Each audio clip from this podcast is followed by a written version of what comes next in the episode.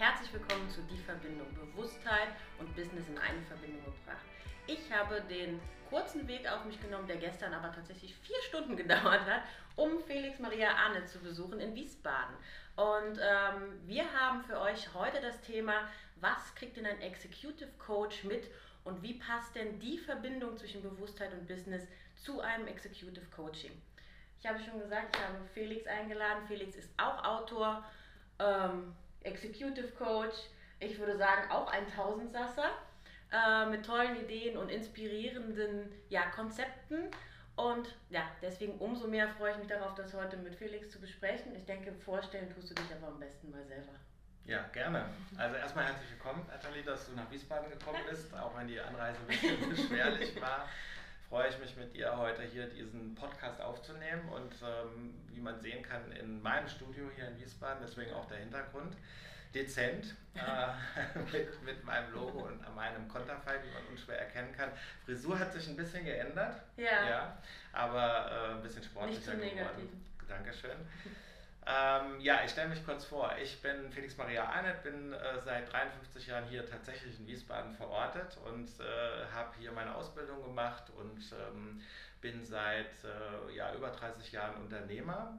Und äh, ich habe mich früh selbstständig gemacht mit einer Agentur für Marketingkommunikation hier in Wiesbaden. Wir sind sehr schnell gewachsen waren am Ende des Tages über 40 Mitarbeiter, haben rund 11 Millionen Euro Umsatz gemacht und ähm, dann kam ein großer Bruch in meinem Leben der mich dazu veranlasst hat, wirklich alles in Frage zu stellen und nochmal von vorne zu beginnen. Darüber habe ich auch zwei Bücher geschrieben. Das eine heißt Gescheit scheitern, das andere Brutal gescheitert, wie der Start in ein neues Leben gelingt.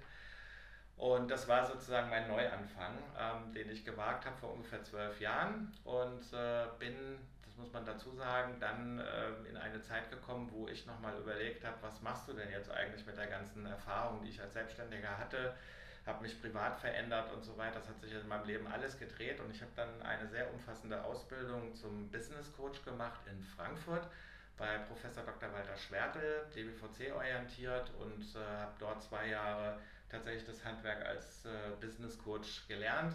Damals hatte ich von Executive noch keine große Ahnung, ähm, was das bedeutet und was man damit machen kann. Aber ich habe einfach mich schon von Anfang an spezialisiert, weil ich ja aus der Agenturbranche kam und ähm, ja auch wieder in diese Welt wollte, also das heißt mit Entscheidern zusammenzuarbeiten. Und du die Erfahrung ja auch mitgebracht hast in dem Sinne. Ja, auch. Ähm, und dann hat, äh, wobei dazu komme ich vielleicht noch, dass der Anfang relativ schwer war, ähm, falls das äh, hier die Zuseher und äh, die Zuhörer interessiert. Ähm, weil ich aber in, dieser, in diesem Ausbildungsfloh war, ähm, bin ich dann, äh, war ich so äh, aufgewühlt und aufgeregt, dass ich gesagt habe, ich mache noch eine familientherapeutische Ausbildung dazu. Habe drei Jahre lang dann wirklich nochmal wirklich von der Pike auf gelernt und äh, wenn ich was mache, dann mache ich das richtig. Habe meine neue Unternehmung mhm. gegründet, die Latal Enterprise ähm, als Holding, in dem wir im Moment alle Aktivitäten, die jetzt äh, von mir und meiner Firma ausgehen, eben auch entsprechend ähm, kanalisieren. Und dann bin ich äh, auf den Markt gegangen als äh, Business Coach und ähm, habe mal versucht, wie das so geht und habe festgestellt, dass das gar nicht so einfach ist am Anfang. ja, Mache das heute aber, wie gesagt, schon seit zwölf Jahren, arbeite heute ausschließlich im Bereich DAX 40 Konzerne ähm, für sehr große Kunden, bin dort in den Coaching Pools ähm, verortet arbeite mit Top-Führungskräften, begleite Vorstände, auch in ihrem Onboarding in den ersten 100 Tagen, mache sehr viel Frauen in Führung, darüber habe ich auch ein Buch geschrieben, so kommen Frauen in Führung, im Gabal Verlag erschienen mit der Frau Dr. Katja Kuckeberg zusammen, einer super Kollegin. Und das sind so meine Spezialgebiete. Ähm, Führungskräfte in, ihrer, in ihrem Bereich des, äh, der Haltung, der Wirkung ähm, und der Führung eben zu stabilisieren und zu begleiten eine Zeit lang. Und damit bringst du mich schon auf meine erste Frage. Und das war nicht eingeprobt, muss man sagen. Ähm, was siehst du denn für Herausforderungen aktuell in der Führung, auch bedingt auf Corona und natürlich auch, dass man sagt, im Vorstand haben ja gewisse Zahlen, Daten, Fakten, Menschen ihren Platz gefunden zurecht. Äh, doch jetzt wird auch mal einfach noch ein Stück mehr gefordert, mehr Bewusstheit, mehr Empathie, auch die Weiblichkeit vielleicht ein bisschen. Also welche Herausforderungen siehst du aktuell in der Führung? Also ich war äh, vor wenigen Wochen äh, zum ersten Mal in einem großen Präsenzseminar wieder in der Schweiz, in Zürich, bei einer großen Versicherung Und äh, dort durfte ich mit äh, 25 Führungskräften ein dreitägiges Führungskräfte-Workshop Ausrichtung auf die nächsten Jahre ähm, moderieren und begleiten. Und da ist die Begrifflichkeit Post-Corona Leadership entstanden. Äh, das finde ich eigentlich ganz treffend, weil es wirklich darum ging, wie gehen wir eigentlich jetzt mit der neuen Gewohnheit um. Also zum einen vielleicht die Frage, dass äh, Corona, was Führung angeht, alles total verändert hat. Ähm, das ist einfach so, dass ähm, die Modelle, die früher griffen, heute nicht mehr greifen und ähm, die sich einfach verändert haben über Remote, äh, über Homeoffice, ähm, über eben nicht mehr sich zu begegnen, Dinge von völlig anders abzuwickeln, total digitalisiert zu sein, weil ohne das geht es nicht mehr. Ich kann kein Papier mehr hin und her schieben ähm, äh, oder per Post schicken, dauert alles viel zu lange. Also wir mussten uns da komplett oder die Führungskräfte mussten sich da komplett neu justieren und einrichten. Auch so ein Stück weit raus aus der Kontrolle, mehr zur Eigenverantwortung der Mitarbeiter und aber auch der Führungskräfte?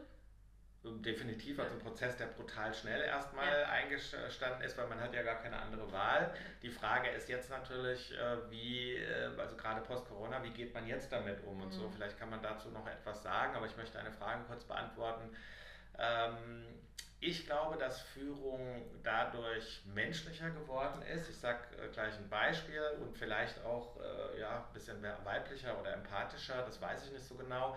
Ich glaube, da hat sich jetzt nicht viel verändert zwischen Männern und Frauen, was Führungsstil oder Aufgaben oder so zu tun hat. Aber wir haben gemerkt, dass wir alle eine private Seite haben, mhm. weil ähm, du kannst dich wahrscheinlich, hast selber erlebt und äh, es gibt ja tolle YouTube-Videos auch in dieser Richtung dass man plötzlich gemerkt hat, dass man ähm, das Homeoffice tatsächlich wörtlich nehmen muss und die Familien eigentlich gar nicht darauf eingerichtet waren, weil wenn zwei ähm, äh, Verdiener im Prinzip im, Unter, äh, im, im Zuhause waren, dann haben die eben sich der eine das Schlafzimmer, der andere das Wohnzimmer geteilt. Und es kann schon mal durchaus passieren, dass dann, wenn man Kinder hat, eben ein kleines Kind dann plötzlich auch hinten in der Tür erscheint und dann ein Business-Meeting halt eben äh, stört oder halt eben einfach man nicht diese volle Aufmerksamkeit hat, weil die Familie im Hintergrund einfach rumwurstelt. Und ich glaube, das hätte man ähm, vor drei Jahren oder so gar nicht, äh, nicht akzeptiert, nicht akzeptiert ne? ja. beziehungsweise ähm, also gar nicht, also wäre gar nicht entstanden, weil selbst wenn man mal Homeoffice hatte, dann hat man das gemacht, weil man sich das erbeten hat oder weil das in irgendeiner Weise plötzlich da war. Aber dass es zu, einem, zu einer Alltäglichkeit wird, mit der wir umgehen müssen, das hat sich natürlich total geändert.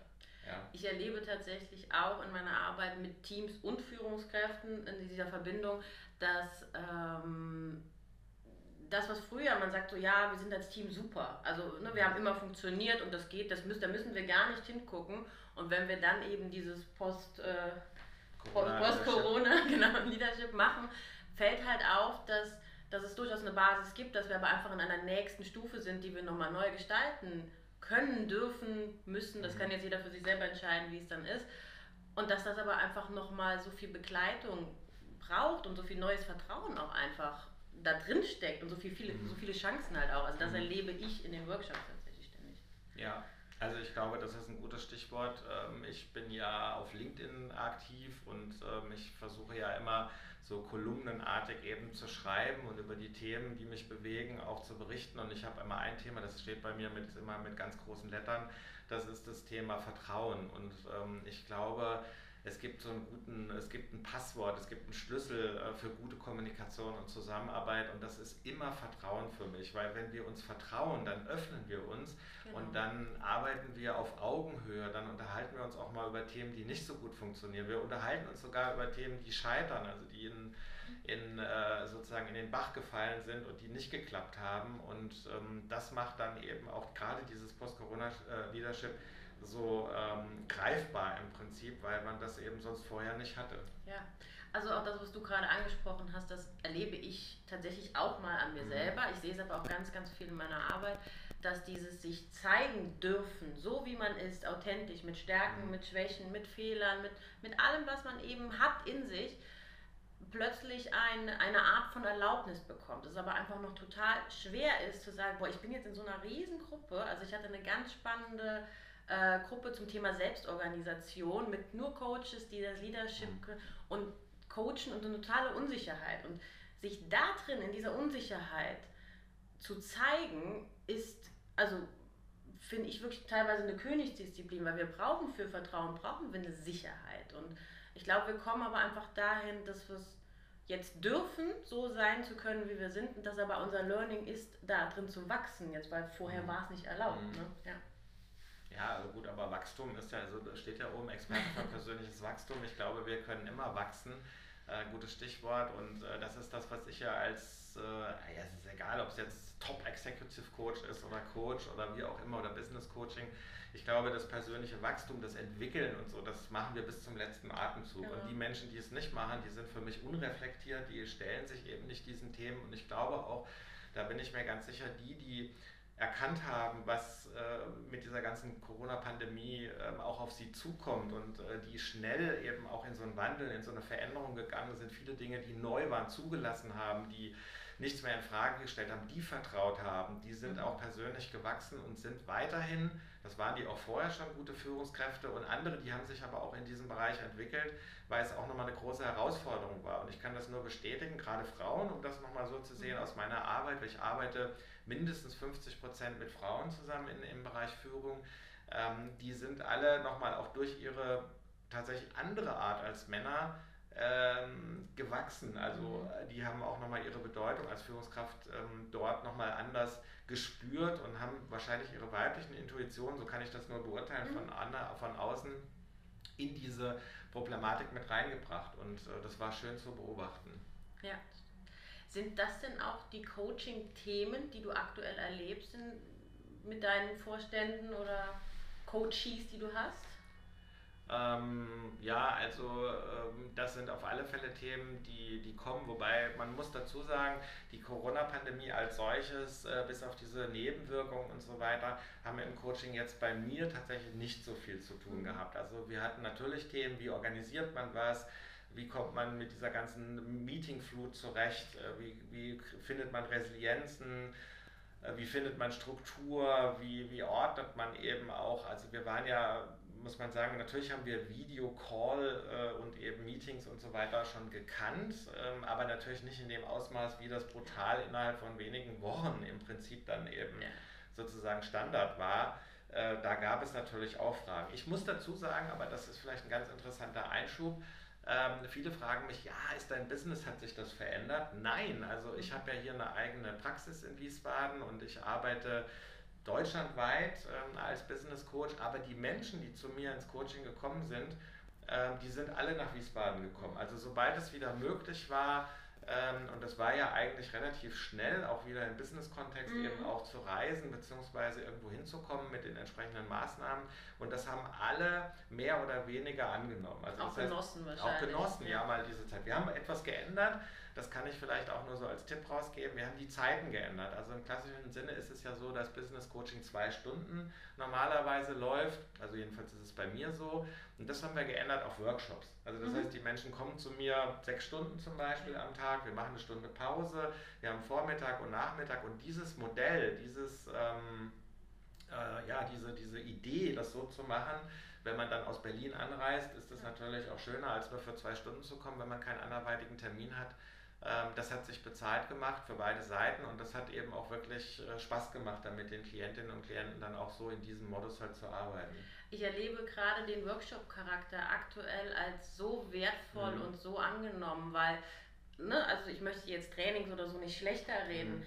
Aber es ist so wie ein individuelles Aufeinander eingehen und auch es hat so viel mehr Nachhaltigkeit, wenn man sagt, man macht einen Workshop, man geht Dinge an, man gibt gewisse Aufgaben für eine Zeit und, und kann danach genau nochmal in einem Workshop, weil es ja auch wie beim Coaching die eigenen Entscheidungen sind, ähm, auch mit Teams, mit Einzelpersonen. Also ich erlebe das mhm. als, als ein so wichtiges Medium für Wachstum, für Entwicklung, für ja, Organisationsentwicklung mhm. auch aktuell. Mhm. Ja. Definitiv, also auch da hat sich viel geändert, wobei das jetzt, ich hatte eben das ja schon angeschnitten, ähm, jetzt das Zusammenkommen, also ich habe ja auch eine Zeit lang Trainings absolviert, ich habe viel für einen großen, äh, für die große äh, Luftfahrtgesellschaft in Deutschland gearbeitet, die sich von Gelb auf Blau gewandelt hat. Jeder weiß, wer es ist. Und ähm, ich habe das aufgegeben, weil ich einfach gesagt habe, ich möchte nicht mehr als Trainer funktionieren, ich will mich konzentrieren und ich glaube auch, so ist ein Tipp an die Coaches, eben keinen Bauchladen zu machen, sondern eben sich wirklich zu konzentrieren. Daraus, aus dieser Ansätzen früher von Training, wir haben schon drüber gesprochen im Vorgespräch, ist eigentlich jetzt das entstanden, dass jetzt immer mehr Workshops angefragt werden und keine Workshops, ähm, die so vorgegeben sind, sondern so ein bisschen auch unter dem agilen Stichwort, mhm. dass man gewisse Dinge zulässt, dass man wirklich workshopartig arbeitet. Und ich komme gerade von einem viertägigen Digitalisierungsworkshop eines großen Mittelständlers ähm, zurück. Und das war so fantastisch, wieder mit den Menschen, mit, mit äh, glaube ich, 31 Personen waren wir insgesamt zusammenzuarbeiten, inklusive der Geschäftsführung, dem Aufsichtsrat, also richtig großes mhm. Kino. Äh, und dann eben auch die Zeit, die wir hatten, ähm, die, äh, die so zu bestallen im Prinzip. Also das war großartig und ähm, ich glaube, da geht der äh, Wandel auch hin beziehungsweise äh, wieder zusammenzukommen, mehr miteinander konzentriert zusammenzuarbeiten und daraus dann nachhaltig und das Beste für so ein Unternehmen zu machen. Mhm. Ich glaube auch, dass man, also für die Workshops, weil, also ich erlebe es so, dass ich manchmal natürlich mir ein Ziel habe ich und dann, dann habe ich mir so einen Weg dahin überlegt mhm. und oft sind die Wege, schmeiße ich die dann beim Workshop in Absprache natürlich nochmal über einen Haufen. Mhm und ich glaube eben, dass es da auch eine gewisse Erfahrung und eine Sicherheit in sich selber braucht, zu sagen, stopp, ich ziehe das jetzt nicht so durch, mhm. sondern ich mache es anders. Und das wäre für mich auch nochmal der Executive-Bereich, zu mhm. sagen, ich bin so frei in mir oder ich bin mein Tool. Ne? Bei allen Tools, die man im Koffer hat, ist man selber doch bei einem Workshop das wichtigste Tool im Endeffekt. Ähm, ich glaube, das löst bei vielen Ängste aus, wo ich aber auch schon wieder bei, irgendwie beim nächsten Thema wäre, dass du spürst du selbst in deinen, bei deinen Coaches durch diese Veränderung eine gewisse Angst? Also oder hat die eine gewisse Angst ausgelöst? Weil bei Teams spüre ich mhm. zum Beispiel, im Leadership bin ich ja mhm. so gezweigeteilt. Mhm. mhm. Also ich tue mich immer schwer überhaupt in Führung oder generell, wenn man Verantwortung übernimmt oder auf egal was das für eine Ebene ist, ob das jetzt einfacher Mitarbeiter oder Werker an der Werkbank ist oder eben Führungskraft äh, oder Abteilungsleiter oder Senior Vice President oder sonst irgendwie oder Präsidentin. Ähm, also Angst ist eine Begrifflichkeit, die in der Arbeitswelt ja sowieso etwas ist, was ich ungern höre. Und wenn jemand ähm, Angst hat vor etwas, ähm, dann muss man da genau hingucken. Also von der Seite aus, ich kann das im Moment jetzt so nicht beurteilen oder beziehungsweise auch sehen im Coaching, dass es, dass es Ängste gibt. Ähm, klar, es wird Veränderungen geben, auch in der Arbeitswelt, was wir im Moment sehen, aber das hat nichts mit Corona zu tun, nach meiner Meinung, sondern generell in Form von weiterhin Lean, verschlanken, Prozesse abbauen, agiler zu agieren, digitalisierter zu arbeiten und so weiter, globalisierter zu sein dass tatsächlich Führungsebenen, auch im Gesichtspunkt äh, von, von Scrum-Methoden, von Zellstrukturen und so weiter, kleinen, äh, agilen Einheiten, die gebildet werden, gerade in den großen Konzernen. Also ich arbeite ja, äh, wie gesagt, schon für diese ganz großen Konzerne und da ist es zu beobachten, dass die Führungskräfte, die weiblichen Führungskräfte als auch die männlichen Führungskräfte, da gibt es tatsächlich keinen Unterschied, eher damit ähm, zu kämpfen haben oder beziehungsweise auch das äh, vermitteln müssen, beziehungsweise teilweise selbst betroffen sind davon, dass eben einfach Dinge, so wie sie waren, aufgelöst werden. Also das heißt, man wird vom, ich will ein Beispiel nennen, eben man wird äh, zum Beispiel von einem Senior Vice President oder Präsidentin jetzt plötzlich äh, zum Product, Product Owner. Genau, das, haben, das erlebe ja, ich auch. Und, ja. ähm, und das ist eine ganz interessante Sache, ja. weil äh, du bist ja, ja auch gut verortet und du kennst das dass diese Menschen sich plötzlich auch wieder neu um eine Stelle bewerben müssen. Also nicht klassisch, sondern eben in diesen agilen Strukturen tatsächlich sich dem Team vorstellen müssen. Und das Team dann die Möglichkeit hat, also die Zellstrukturen sind ja meistens zehn, zehn Teams, ähm, und haben eben Scrum genau, Master ja. und haben dann eben den Product Owner und der wird dann von dem Team gewählt und da ist wirklich dann der, der am besten passt, der sich am besten verkauft, den besten Elevator Pitch macht im Prinzip, also so kenne mhm. ich das ähm, der wird dann auch genommen. Und das ist schon eine Sache, die hat sich sicherlich verändert, weil es nicht mehr so hierarchisch genau. entschieden wird, sondern eher aus dem Team heraus und im Sinne des besten Teams mhm. dann auch ausgewählt wird. Und das finde ich, muss ich sagen, eine tolle ähm, Situation. Und wenn ich da als Coach zum Beispiel begleiten darf, das sind äh, ganz herausfordernde und tolle ähm, Projekte, ja. die man dann bekommt. Also ich erlebe das auch, wie du es beschrieben hast, ähm, auch ne, im, innerhalb eines Konzerns, dass man sagt, ne, man ist dafür, auch als Agile Coach bin ich auch unterwegs, mhm. dass ich dann das wirklich erlebe, wie Menschen, Vicepräsidenten, wie die Hierarchien mhm. aufgelöst mhm. werden und da natürlich eine Angst von, ich werde wegrationalisiert ist und gleichzeitig aber so viel Chance für ein neues Aufblühen da ist. Und ich glaube wirklich, dass das auch eine Begleitung benötigt, weil es ist ein so großer Prozess und da steckt ja auch für mich so ein bisschen so ein Umgang mit einer Art von Fehlerkultur und auch mit dem Scheitern, wie du zum Beispiel in deinem Buch. Mhm. Also ich habe sehr oft erlebt, dass viele gesagt haben, boah, jetzt, jetzt bin ich gescheitert, weil ich bin ja doch nicht eine höher gerutscht, sondern vielleicht doch irgendwie runter. Aber es gibt in diesen Welten diese Hierarchien gar nicht mehr. Ähm, dadurch findet natürlich eine unheimliche Umstrukturierung und Unsicherheit statt. Und ich glaube, die löst unterbewusste Ängste aus, die natürlich in irgendeiner Form nicht ausgesprochen werden dürfen, mhm. laut der Gesellschaft von früher. Ähm, aber auch da begleite ich tatsächlich sehr, sehr gerne, weil ich so viele Chancen da drin sehe, ähm, sich nochmal selber auf sich zu beruhen und, und zu wachsen. Ähm, wie erlebst du denn den Umgang mit, mit Fehlerkultur? Hm. Das ist eine äh, super Frage, weil ähm, ich ja bekannt bin eben für das Thema Scheitern und äh, letztendlich geht es ja nicht nur um Scheitern, sondern es geht auch um Fehler, die man gemacht hat. Und natürlich, also ich bin nach wie vor der große Verfechter, dass ähm, man nur durch Fehler machen lernt. Mhm. Ja, und äh, wenn man die Fehler eben gemacht hat, vielleicht macht man sie auch ein zweites Mal wieder, das äh, würde ich gar nicht so verneinen, aber äh, es ist definitiv so, wenn wir ähm, ich, na, klassisches Beispiel, wir greifen auf die heiße Herdplatte, wird uns wahrscheinlich nie wieder passieren, weil wir gemerkt haben, das tut weh, das ist Aua und äh, normalerweise macht man das nicht. Ähm, und äh, wenn man eben scheitert mit einem Projekt oder so, dann ist es gut, die, die Sache zu analysieren. Ähm, sich das nochmal anzusehen und so weiter. Also Inspect und Adapt und, ungefähr. Genau, richtig. Und äh, ich bin ja im Moment ein großer Fan dieser Postmortem äh, ja. ähm, äh, wo ich einfach sage, wie ein Kriminalfall, das muss ich halt auflösen und so weiter und dann gucken, warum war das so, was kann ich in Zukunft besser machen oder wo war der Täter sozusagen, warum mhm. ist es passiert. Um deine Frage konkret zu beantworten, ja, ich habe für einen großen Konzern gearbeitet, der sehr stark in Verruf geraten ist mit einer Software. Und ähm, diese Software hat manipuliert. Und mhm. äh, dafür sind Menschen auch tatsächlich hohe Führungskräfte dann auch ähm, äh, hinter Gitter gekommen, also wurden verurteilt und so weiter.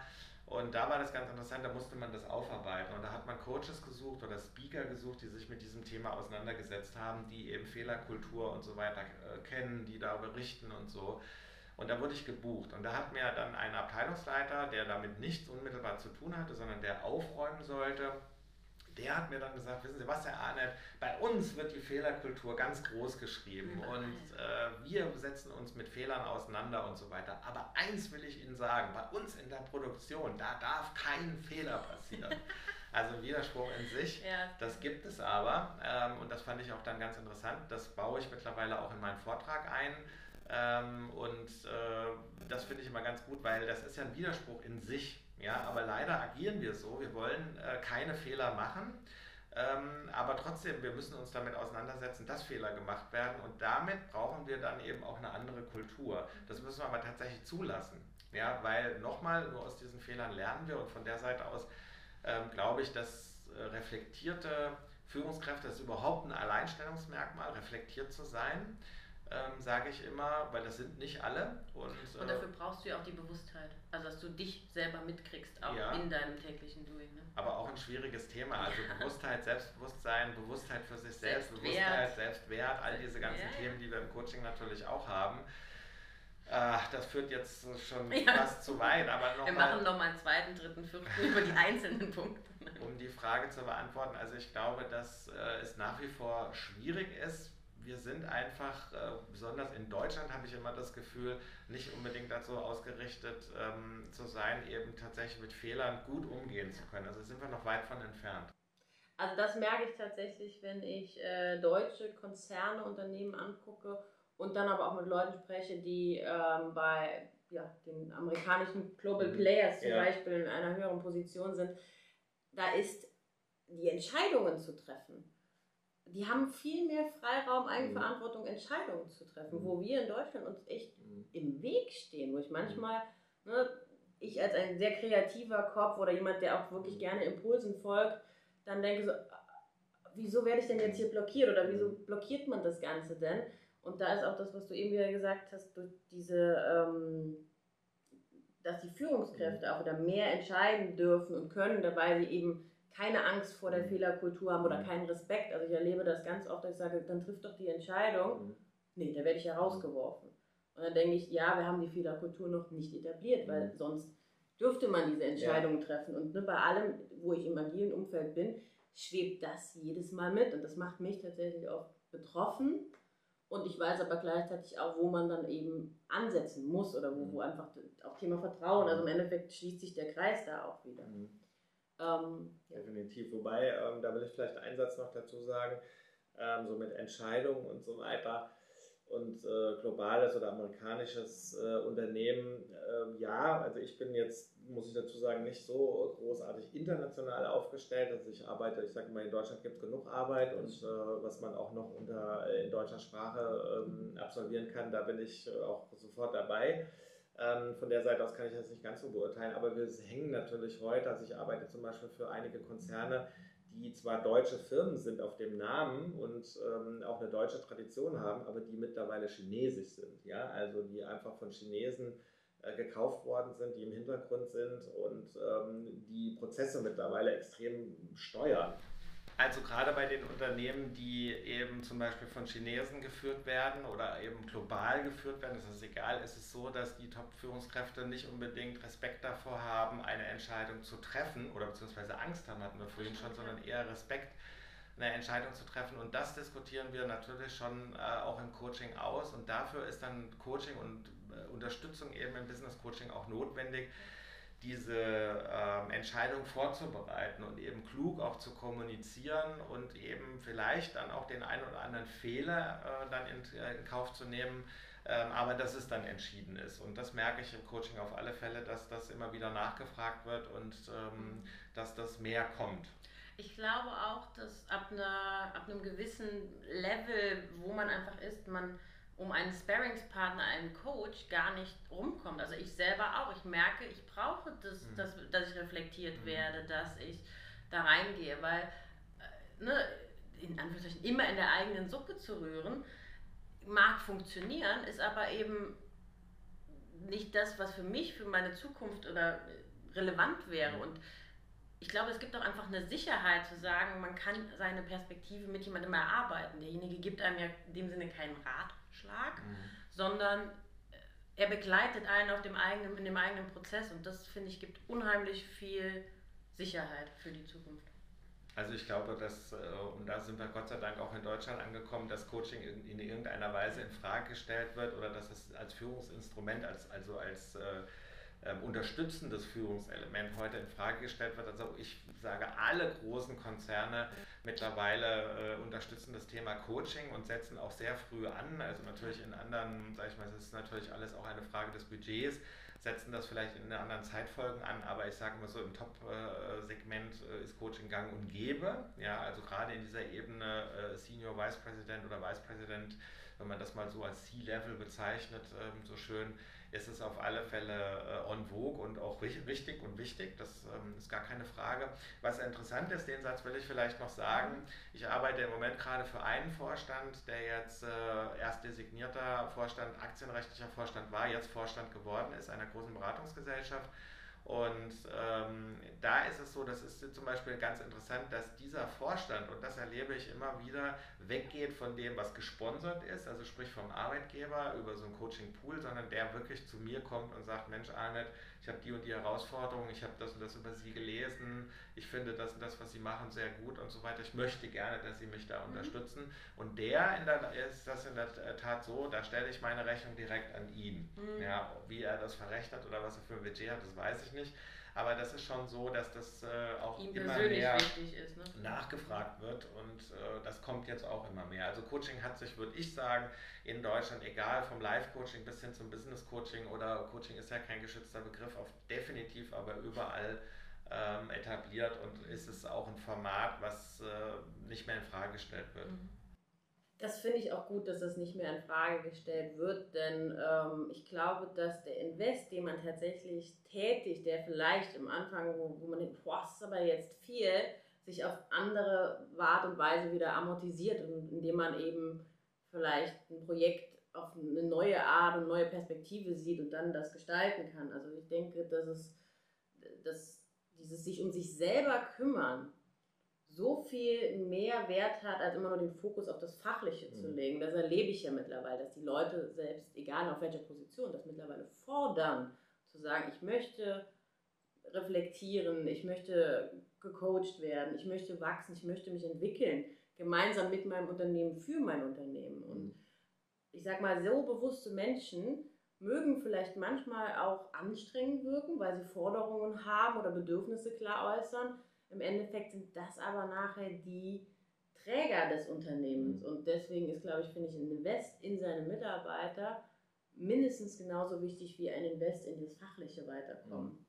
Definitiv. Und ich kann, äh, möchte einen letzten Satz noch dazu sagen, weil ich mir das sehr wichtig ist, gerade jetzt auch wieder erlebt, es gibt ja jetzt überall, äh, auch bei den großen Unternehmen und so weiter, die ähm, diese Campus. Ja. ja. Also jeder gründet einen Campus.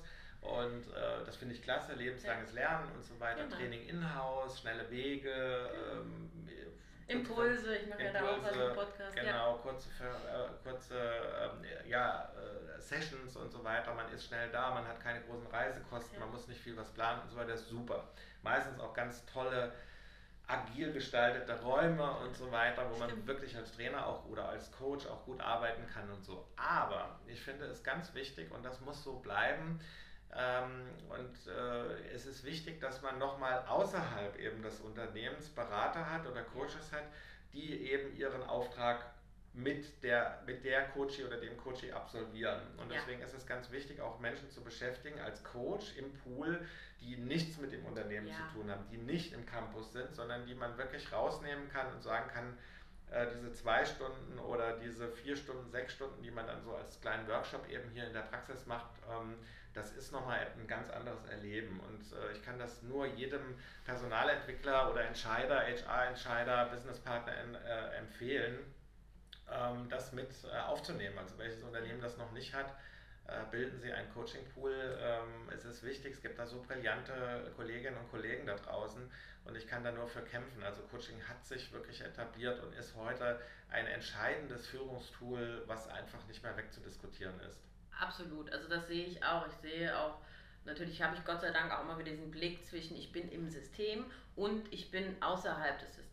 Und ich sehe, wie viel mehr Wirksamkeit ich als außerhalb des Systems alleine durch mhm. Fragen, die ich stelle, weil ich es eben nicht, ach ja, das ist ja immer so, habe, ähm, bewirken kann. Und für mich war das auch immer in meiner Arbeit, ob ich für jemanden angestellt gearbeitet habe oder äh, als Freelancer, so wichtig, mich komplett aus diesen Themen rauszuhalten und rauszuziehen, weil nur dann kann ich gezielt da wirklich arbeiten. Ne? Mhm. Klar bringt man seine eigenen Erfahrungen mit ein, aber es ist die Frage, auf welcher Ebene. Und wenn ich fachlich außen vor bin, finde ich, kann ich am besten arbeiten.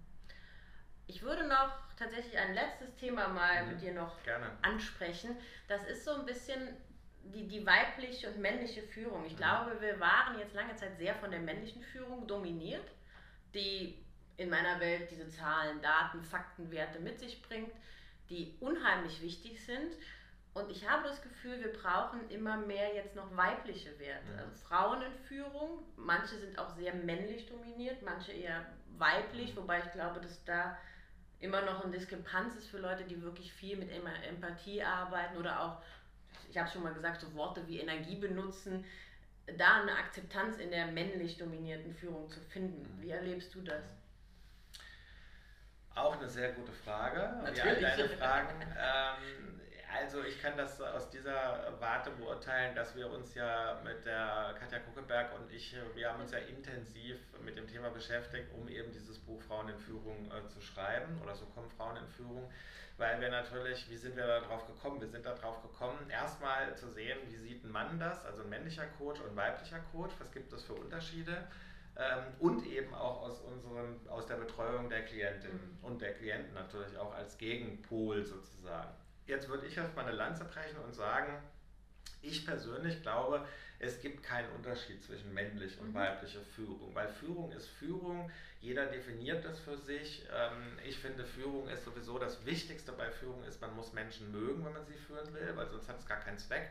Man muss Menschen zuhören bzw. hinhören, das ist ein ganz wichtiger Punkt. Man muss reflektiert sein Und letztendlich auch das alte Sprichwort, wer fragt, der führt, das ist nach wie mhm. vor so. Also das heißt eher nachfragen, sich interessieren für die Menschen, für die Themen. Und ich sag mal so, dieses despotische Führen oder ich sag immer so Führen wie Captain Ahab oder so, die Zeiten sind vorbei. ja. Die alten Männer im Pepita-Look und so weiter, ähm, das ist halt so.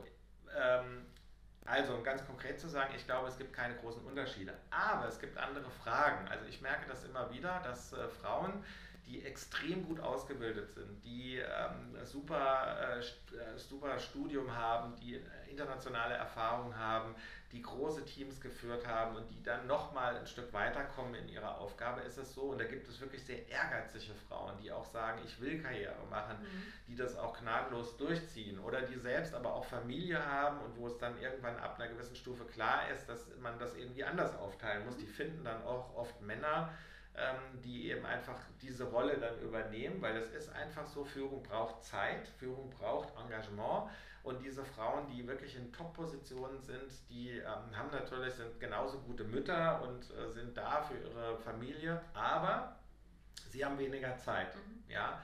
Und jetzt komme ich darauf, äh, es ist interessant, diese Frauen fragen mich oft immer oder wählen mich zum Beispiel auch als, als Coach aus, weil sie sagen, sie wollen bewusst nicht zu einer weiblichen Coach, weil die ähm, Themen. Weil die, ja, aber weil die vielleicht das ein bisschen anders sieht, sozusagen durch die männliche Brille das mhm. zu sehen und eben auch die sagen, sie haben so viel Erfahrung und so weiter und ich habe auch einen Chef und so oder ich habe Mitarbeiter, die ich führen muss, oft, oft auf dieser Ebene auch und deswegen möchte ich gerne mit einem männlichen Coach mhm.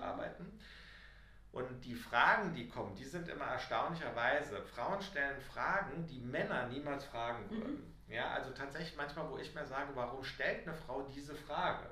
Warum stellt sie sich auch damit vielleicht warum, in Frage? Warum stellt sie sich auch ja. in Frage? Oder warum stellt sie Fragen, oft hat das mit was zu tun, so mit Auftritt oder halt eben auch wiederum mit Selbstbewusstsein, Selbstwert und so Sachen. Oder kann ich das so? Werde ich da ernst genommen? Wie komme ich da an? Wie schaffe ich den Spagat, gemocht zu werden? Oder eben auch immer so ein bisschen diese Harmonie und so. Das ist teilweise bei Männern anders, wobei man das auch nicht alles über einen Kamm scheren kann. Und da muss ich sagen, so die letzten Jahre, die ich beobachte, finde ich, gleicht sich das Gott sei Dank immer mehr an. Mhm. Also ich würde, ich würde heute schon sagen, es gibt keinen eindeutigen weiblichen oder männlichen Führungsstil. Mhm. Ja, also von der Seite aus, ich glaube, Führung braucht gewisse, haben wir schon besprochen. Auch beides. Ja, ja, beides oder eben aber auch äh, jetzt unabhängig von männlich-weiblich, finde ich jedenfalls, braucht andere, braucht Skills eben mhm. einfach, die fest definiert sind. Und ob ich da jetzt ob ich, jetzt, äh, ob ich jetzt eine Frau bin oder ein Mann, spielt keine Rolle. Ich will aber noch eins sagen, ich bin ja ein großer Verfechter ähm, der Big Five. Und ähm, ich sage immer vor dem Coaching lieber messen statt ahnen, ja, weil ich kenne dann meine Coaches gut. Und da ist es so, ich arbeite mit dem LPP und mit dem, bei dem LPP ist es so, von dem Blick-Institut der Leuphana Universität, da ist es so, dass ähm, ich immer sofort, ohne den Namen zu sehen kann, welcher Persönlichkeitsprofil kommt, welches Persönlichkeitsprofil kommt von einem Mann und mhm. welches kommt von einer Frau. Und es ist immer so, dass die Frauen sich grundsätzlich zu ihren Fähigkeiten etwas unterschätzen, beziehungsweise etwas mhm. kühler antworten als die Männer. Also die Männer sind immer, das sieht man nachher in den Kompetenzen, immer eher sich ein bisschen zu überhöhen. Mhm. Ja, also das kann ich sofort erkennen und das zieht sich durch, egal auf welcher Ebene das ist. Ähm, das ist zum Beispiel so eine Sache, die ist mir jetzt äh, nach 280 äh, Tests, die ich gemacht habe, ungefähr tatsächlich aufgefallen. Ja? Und das ist äh, doch auch bezeichnend immer noch, wo ich einfach nur appellieren kann an die Frauen, seid mutig, geht raus, sie, sie können das auch auf alle Fälle und sie sind da genauso absolut auf dem gleichen Weg und auf dem gleichen Niveau und können äh, wie die männlichen Führungskräfte. Ja, einfach trauen, machen. Ich glaube auch, dass das, was du eben angesprochen hast, dieses äh, Muttersein, gleichzeitig im Business sein, das hat für mich auch ganz viel mit Mut zu tun, mhm. dazu zu stehen und seinen eigenen Weg gehen zu dürfen und nicht den Weg, den die Gesellschaft vorgegeben hat, zu sagen, wenn du Businessfrau bist, bist du so, wenn du Mutter bist, bist du so. Und es gibt, man kann das verbinden. Mhm. Also, ne, und, und man kann genauso top sein und so stark sein wie eine oder ein der, der eben noch keine Kinder hat oder sich nicht um die Kinder kümmert. Und ähm, das ist auch dieses Mutigsein. Traut euch das. Geht raus, zeigt euch. Ja, gesteht euch Fehler ein. Die Männer machen oft einfach. Ähm, und deswegen glaube ich aber, dass es genau dieses beides braucht und es wird halt so ein bisschen, ich sag mal, angeordnet ins mhm. männliche und weibliche Ordnung. Und es braucht jetzt genau diese Mischung daraus, mhm. diesen zu sich stehen, den Mut, ähm, das Messbare und gleichzeitig aber auch die, die Weichheit zu, ich nenne es Weichheit oder diese, das ist für mich, oder Empathie, was auch immer diese Attribute sind, die jetzt gebraucht werden, um Einfühlungsvermögen auch für Mitarbeiter zu, ja, mhm. zu haben. Ne? Mhm. Ähm, Felix, wenn du den einen Wunsch hättest, oder sag ich mal, wenn du die, die oh, Grünen, äh, das war der Mann wieder, einer, die grüne Wiese für die Zukunft im Bereich Führung, Unternehmertum, Coaching, wie würde die für dich aussehen? Also die grüne Wiese ähm, oder sage ich mal das unbekannte Land, wenn man das so sagen würde, würde für mich so aussehen. Ich hätte gerne, ähm, und das glaubt man mir kaum, äh, wenn man so meine Arbeiten ansieht und meine Webseite und so weiter. Es gibt aber immer, wir haben uns auch schon drüber unterhalten, du weißt es, es gibt einen Teil, ähm, den ich ganz toll finde im Coaching oder überhaupt im Menschsein. Das ist eben einfach so dieser empathische Teil. Also wenn es nicht nur ums reine Business geht, und da stelle ich immer wieder fest, irgendwann, wenn man ähm, ein, ein, äh, eine, sage ich mal, eine vertraute Beziehung eben im Coaching hat, die man haben muss, mhm. wenn die sich irgendwann ergibt, dann äh, unterhält man sich einfach über tatsächlich menschliche Themen, ja, die einen bewegen in der Familie. Ähm, oder ich habe auch jetzt im Coaching schon ganz viel Trennungen zum Beispiel mitbekommen, einfach die sich so abgezeichnet haben. Man oft ist ja so ein Jahr zusammen und dann geht es eben auch um weiche Themen, wie man mhm. so schön sagt, ja. Und äh, wobei das natürlich Quatsch ist. Es ja. gibt keine harten und weichen ja. Themen, es gibt einfach Themen, die uns Menschen bewegen. Und, Aber wir äh, brauchen einfach die Schubladen, um sie irgendwo einzuordnen. Wahrscheinlich, ne? wahrscheinlich, sprachlich ja. auf alle Fälle, ja. Und äh, von der Seite aus glaube ich, wenn wir uns diesem Thema noch mehr ähm, annähern würden und wenn wir uns trauen, auch mehr über diese weichen Faktoren, ich benutze es nochmal mhm. zu sprechen und die auch in den Vordergrund zu stellen, und die eben auch ganz klar zu verbinden in der HR-Welt ähm, oder in der Führungswelt, ähm, dass die auch mit eine Rolle spielen. Also warum entsteht ja, eine Akzeptanz, warum entsteht Burnout, warum gibt es äh, hohe Belastungen und so weiter. Und wenn man das alles zusammenkriegt und eben auch natürlich nochmal sich überlegt, wie, kriegt man, äh, wie kriegt man eben auch private Themen ins Business integriert. Also sprich jetzt gerade in Corona-Zeiten des Homeoffice und so weiter wirklich zu sagen, okay, ich habe da ein Thema, weil wir nicht die Kapazitäten haben oder wie auch immer, so dass man das besprechbar machen kann, so nenne ich das immer. Und ich glaube, dann haben wir ganz viel erreicht, wenn wir von, wenn wir auch als Unternehmen zulassen, ähm, und da bin ich ganz klar auch äh, so ein bisschen in der Therapie eher so in dieses Bedürfnisorientierte und nicht nur immer das Leistungsorientierte. Und ich glaube, dann sind wir auf einem guten Weg, auf beide Seiten, sowohl im Coaching als eben auch bei den Sponsoren, bei den Auftraggebern, wenn wir da auch ein bisschen einen Schulterschluss finden und das nicht einordnen, wenn sowas kommt in psychosoziale Dienstleistungen, ja. ja. sondern dass wir einfach sagen, das gehört eben dazu und das ist nicht krank. Mhm. Ja. Absolut. Ein sehr, sehr schöner Wunsch für die Zukunft. Ich glaube, wir haben, auch gerade wir als Coaches haben es unter anderem jetzt sogar mit in der Hand, dass diese Themen auch präsent werden dürfen bei den Coaches und auch zu sagen, hey, das hat jetzt genau den Raum und es braucht ihn und wir nutzen ihn dafür. Ähm, auch dieses Bedürfnisorientierte, wie, wie, du schon gesagt hast, wir haben uns genau darüber auch unterhalten. Ähm, ich würde es unterschreiben, so wie du es gesagt hast. Und ich, es ist auch ein Wunsch von mir, dass man das in die Zukunft so abgibt. Und geben wir den Wunsch mal ins Universum, sind wir mal so spirituell geben den Wunsch mal ins Universum und gucken, was, äh, was passiert. Ähm, Felix, vielen Dank, dass ich bei dir sein durfte. Dankeschön. Für deine Zeit, für deine offenen Worte. Sehr gerne. Ähm, ja, wir, wir schauen mal, was mit uns in Zukunft noch passiert, mhm. was wir noch für Ideen und Impulse haben gemeinsam. Ähm, ich hoffe, euch hat es gefallen und ja, wünsche euch jetzt schon mal eine gute Zeit und wir hören uns.